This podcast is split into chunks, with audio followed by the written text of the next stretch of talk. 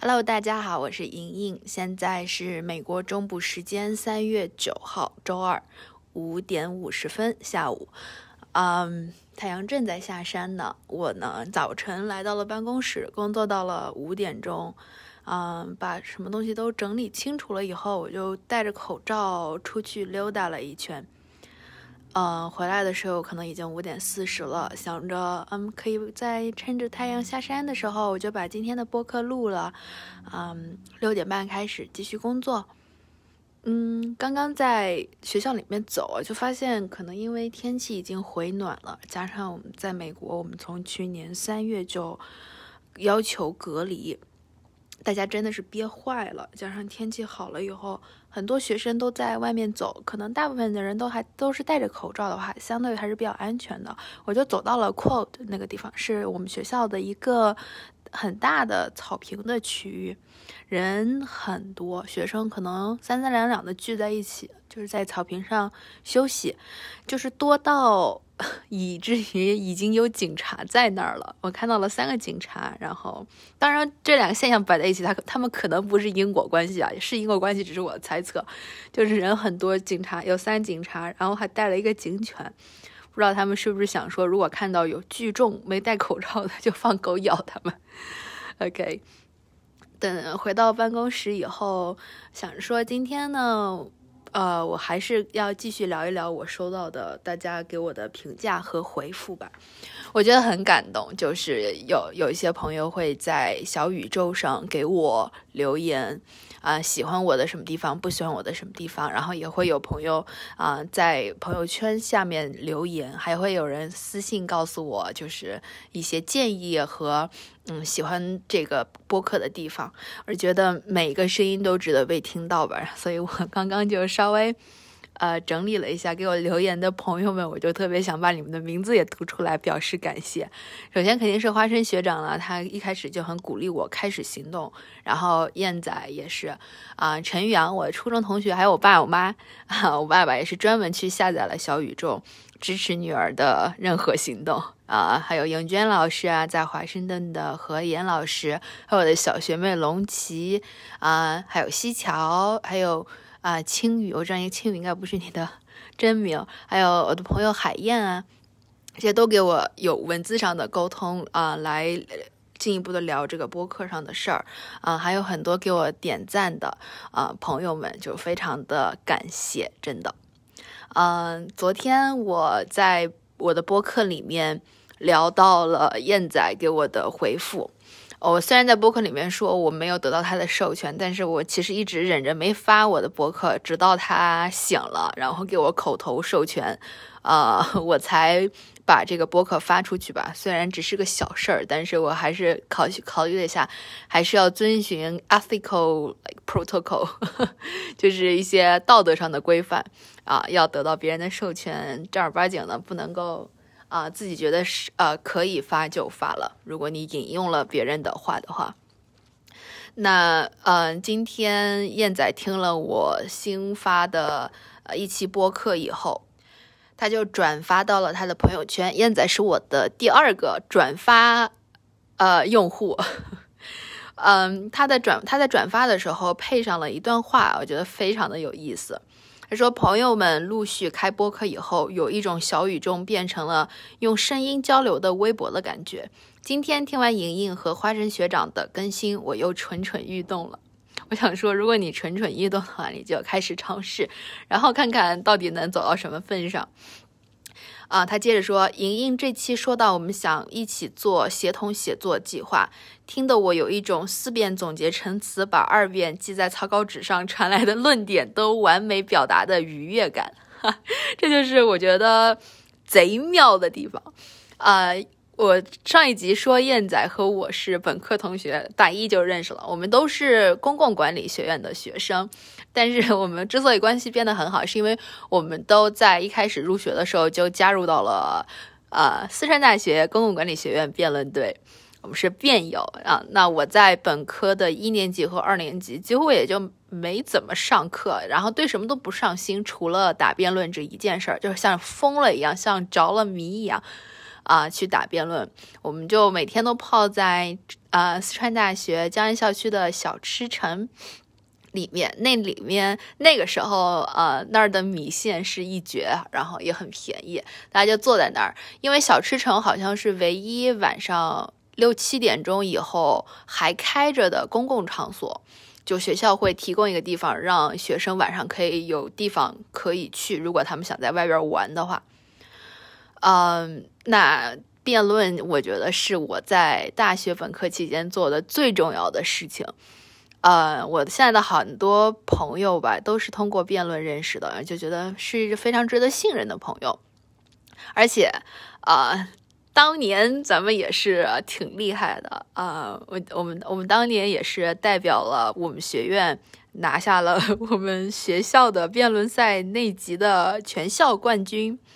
啊，在四川大学，我们有一个。啊，非常神圣的地方就是水报，就是类似于如果你请到了非常知名教授要给全校的学生做演讲，就会在那个地方。那辩论赛，呃，校级的决赛呢也在那儿啊。啊，我是一辩，我记得燕仔是二辩，好妈是三辩，张冠印是四辩，当然还有很多我们当年一起和我们一起磨辩的啊同队的队友，还有我们的当时的队长张正张志宽同学宽妈，嗯，就在大家一起努力之下，我们就冲上了水报，拿下了当年的冠军，而且燕仔还是那一场的最佳辩手。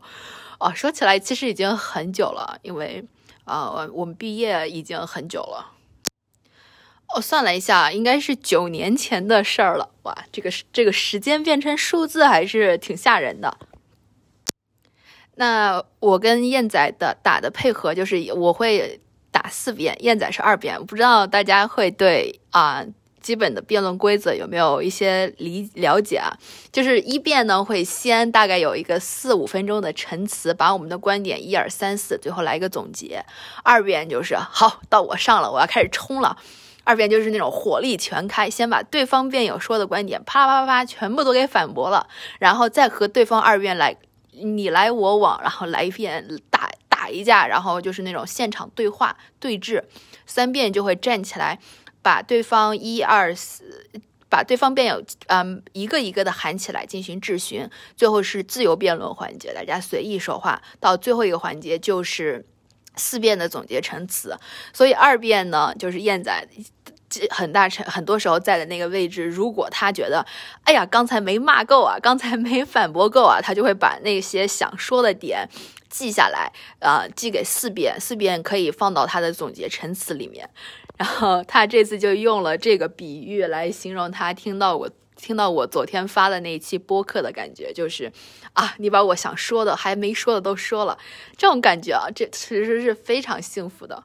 就拥有一个这样的朋友，让我觉得很幸福。刚刚说燕仔是我的播客的第二个转发用户，那第一个转发用户就是我的朋友陈玉阳啊。首先前提是分享他的观点也是得到了他的授权的。嗯，昨天。昨天晚上下班以后到家了，八点半我就看到了他给我留言，说刚刚听了我的播客，然后还给我提了很多建议，我觉得很感动，因为我们已经一两年没见了，嗯，我们真的是认识很多年了，我们是初一认识的，我们是初中同班同学，毕业以后又到了同一所高中读书，他现在属于在。安徽合肥上派的家里面读博士，因为疫情也没有办法回到学校里面。然后我想分享一下他给我的一些建议，我觉得很好啊。首先，肯定如果要给你提建议，先把你夸一顿，对吧？这是我们呃正常的交流规则，就是说他觉得会，嗯，听了我的播客有一种我也这么觉得，但是他总结的很好的感觉。然后他的建议，第一个是说，他觉得如果和这个评书相比相比较的话，我们需要有一些呃闲白，也就是开头，呃，来引入今天的观点，但是闲白不呃不宜过长，因为观众不一定有耐心听下去。嗯，就是往难听的说，他们就是不是他们不是很关心你的生活。另外呢，和学术研究一样，如果可以少说一些我，会不会让观众更加身临其境，更有代入感，更与你一同思考？嗯，他还进一步的把我在播客里面的一些措辞挑了出来，然后给我做了一些修改，是一个非常非常用心的建议。所以大家也可以想象，当我结束一天工作，一个人溜达回家以后，看到一个许久没有联系的朋友这么用心的给我提了建议以后，是相当的感动的。然后我们就呃。呃，就顺势吧，就一个微信视频电话拨过去以后，我们就聊了一下，也聊了聊彼此的近况。我认为播客是呃，这个播客是有一个很好的开始，是因为我真的实现了以它为契机，和朋友针对一些观点，针对我们的生活进行讨论，啊，就就感这种感觉是很好的。然后早晨在工作的时候，我收到了英俊给我发来的微信。我发现我刚刚在列的名单里面好像没把英俊的名字列上去，抱歉啦，因为我还要 说一下你的评论。嗯，英俊其实就是简单的评论，他告诉我说，如果有必要的话，我们以后可以一起定期的去总结讨论一下每个阶段播客运营的经验和教训。啊，英俊是我的博士的师兄，同大一一级，然后也是我的好朋友。呃，我我不知道，可能就是因为我的思维习惯吧。当我收到了可能有二十条反馈了以后，我的脑子里面的第一个反应就是我要开始分类了。如果你是学图书情报出身的话，呃，我们的第一反应就是做 classification，做分类。然后我的脑子里面就开把评论大概分成了三类吧。第一类可能就是说你的声音很好听，谢谢，呃，然后或者说你的普通话很标准，我的普通话还可以。我的普通话的短板就是我从来分不清了和呢，然后一直到大学我才知道原来我分不清。以前因为我身边的人都分不清，没有人给我指正出来。第二类就是，呃，像燕仔这样，他会非常的鼓励你去表达。我，比如说他，嗯，说的另外一句话说，声音比文字好一万倍，听声音，呃，比看文字更能感受到表达者是个人，仅此一点就能避免很多不愉快。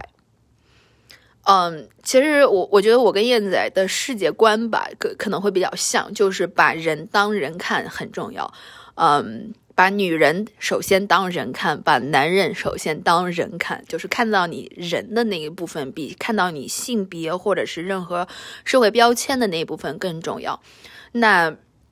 嗯，他像燕仔或者是华人学长就很鼓励你说，你不管你说什么，你先说，你表达你自己的观点。那从我的角度就是表达我的观点，那就更像是日记一样，就是我写和我说我的故事。那像呃陈玉阳或者是英俊，呃，我觉得他们的思维方式呃就会稍微有一点不同，就是他们会觉得，嗯，你既然已经把一个音频发到了互联网一个公共空间，那它就是一个。公共产品、公共性质的产品，甚至是一个公共有公共性质的商品，在未来的某个时候，那基于这个特征，你就要去考虑你的观众，哦，你的听众想听到什么，啊，你如何去在你的表达和你听众的需求之间找到一个。平衡以及英俊所说的，我们可以定期的去总结，把它当成一个可管理的事情。其实这是两种，我认为啊是两种非常不同的，呃，对于这个播客的定位。但是它，嗯嗯，相对比较有挑战性的一点就是，你必须要。同时保证，呃，这个声音日记，并且以播客形式存在它的私密性的一面和它公共产品性质的一面，啊，为什么呢？因为比如说，如果有一天我想表达我的观点，但是可能会让我的听众感到不适，或者是有些听众我知道他可能不想听到这样的声音的时候，那我还说吗？这个时候，我在这两者之间的决定的平衡就。决定了我到底要不要说一些那样的话啊？就我现在其实是没有一个没有一个定论的。就像我说的，我对自己从来不做任何承诺，那就先探索着试试。但是我认为我的这些朋友们真的是给我提出了非常好的建议，也会让我也继续一直在思考。最后就想以昨天和陈阳的一个讨论而结束，因为他在。嗯，给我的评论里面说到了，如呃，就像做科研一样，是不是可以少用一些我？啊，就是说不不要总是从你的角度出发，而是尽量的从客观的角度出发。然后后来我们就基于这个讨论了一些研究范式，或者是不同研究的立场。我觉得可能很多，呃，我们就已经很习惯自然科学的研究，把自己放在。positivism 的那个范式之下，觉得这个世界上存在客观性，然后研究应该是站在客观的角度啊。我也研究人员也是可以是客观的，但是可能我的更多的研究呃，并不是把自己放在这个范式之下，嗯，越可能靠往往右偏偏一点，认为这个世界上呃并不存在客观性。研究人员需要做的就是嗯。让自己的研究思考数据越来越透明，这样，呃，可以尽量避免自己的偏见，以及啊，让别人更容易辨识出我可能存在的隐形的偏见。至于研究中能不能说我，我最近这个学期听到了一个非常有意思的故事，是我上的一门课的教授说的。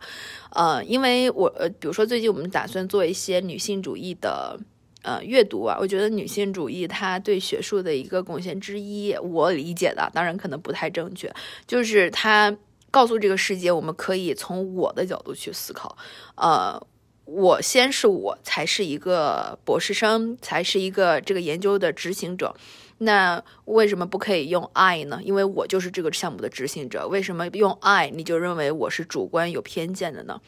所以在这个。呃，理念的基础上，他呢，我的那个教授是个女性啊，曾经投出去了一篇学术稿件，嗯，坚持用 I 从第一人称的角度，呃，来做表达，呃，就是说我发现什么什么，呃，我认为什么什么，就用英文就是 I think，呃，I I developed something，嗯，但是呢，他的编辑就很反对这种立场。去表达，就把他的 Word 文档里面所有的 I 我啊都划掉，全部换成了第三人称，